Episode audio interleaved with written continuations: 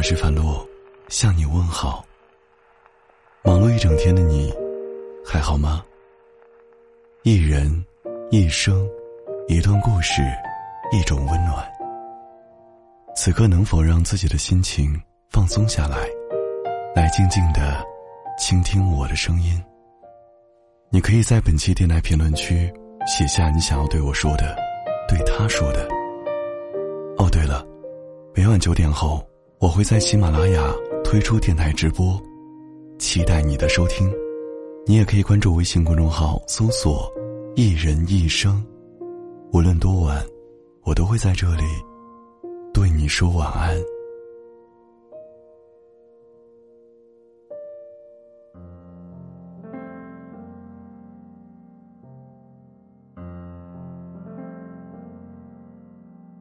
今天故事的主人公叫小水。刚毕业那年，小水去了陌生的城市工作，出行需要坐十一个小时的火车。在漫长的旅途中，小水认识了一位同行的男生。两人因为是老乡，所以聊得格外投缘。男生比小水大七岁，看起来文质彬彬，谈吐间才华横溢。小水忍不住被他的儒雅气质所吸引。他和小水一样喜欢文学，热爱旅游，有一颗感知生活的心。小水觉得，这样的人应该很温暖吧。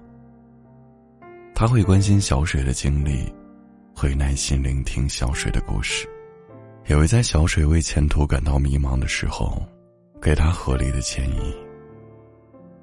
列车在黑夜中飞驰而过，小水和男人对坐谈心。这样的夜晚，令人永生难忘。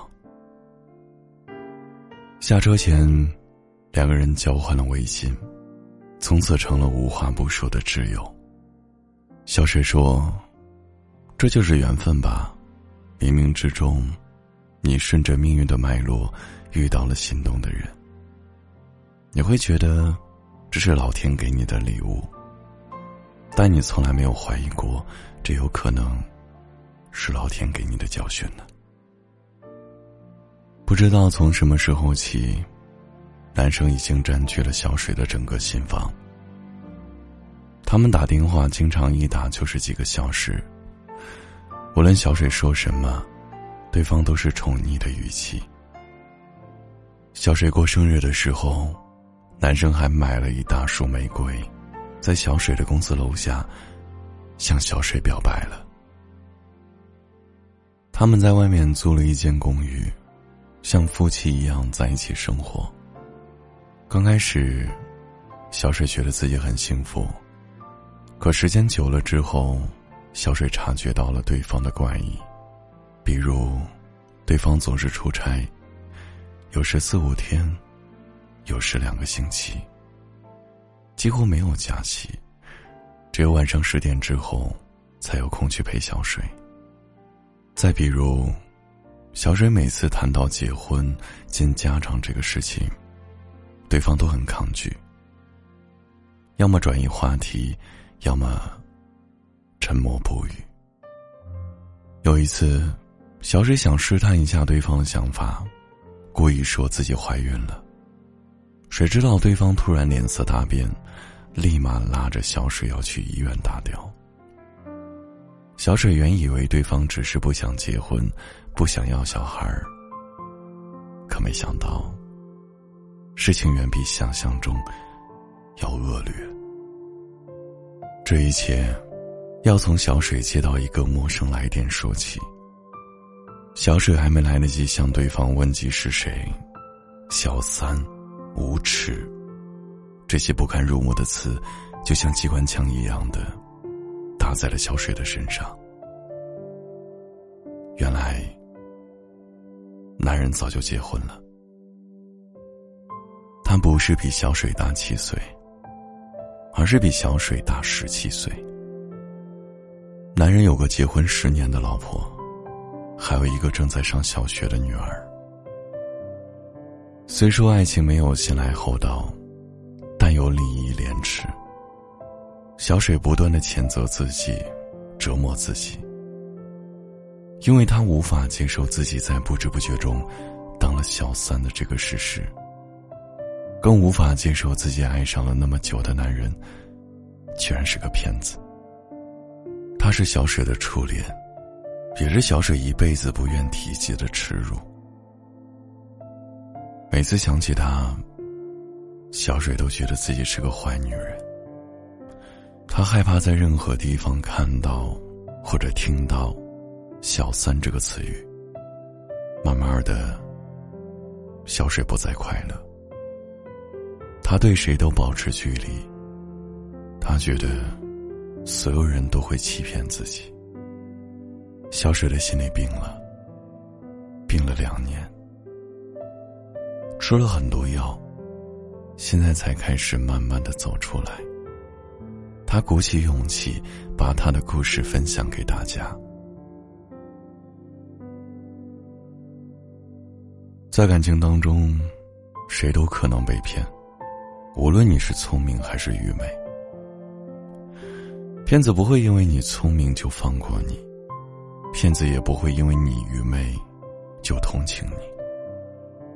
有一句话说：“你拿出真心来，无论给了什么人。”无论最后是个什么结果，本质上，你都是一个天使。在这个世界上，有好人就有坏人。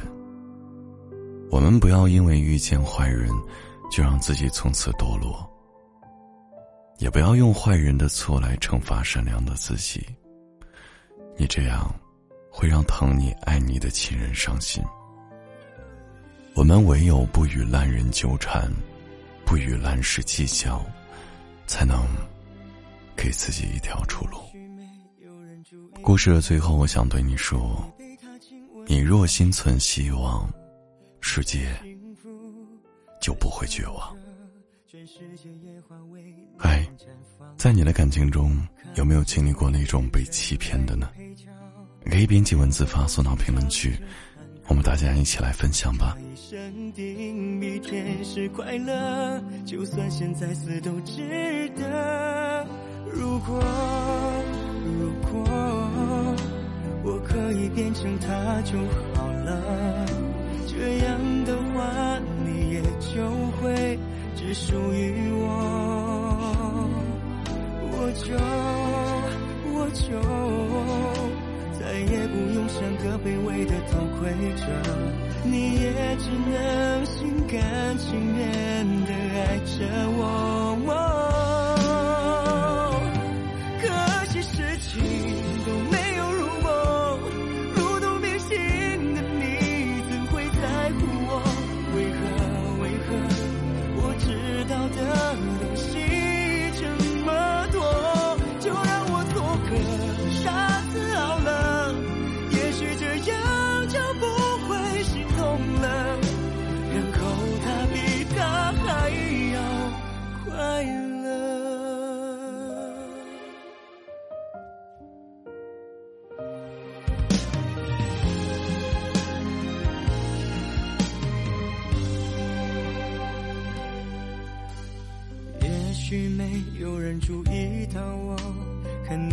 亲吻到虚脱，还在幸福的笑着，全世界烟花为你们绽放着，看周围人全沦为配角，连鸟儿都紧张着残壳。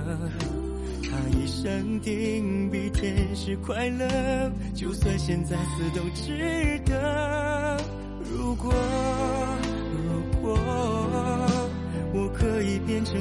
就好了，这样的话你也就会只属于我，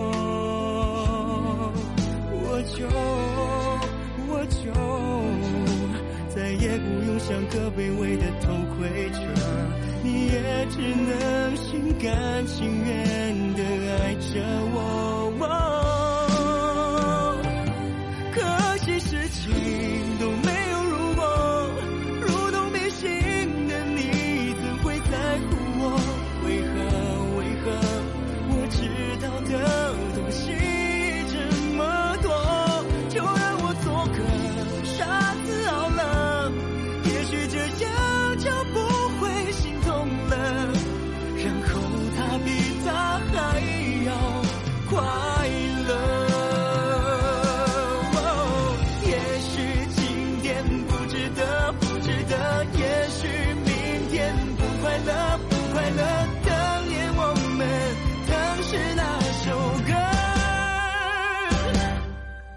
事情都没有如果，如同迷信的你怎会在乎我？为何为何我知道的东西这么多，就让我做个傻子好了。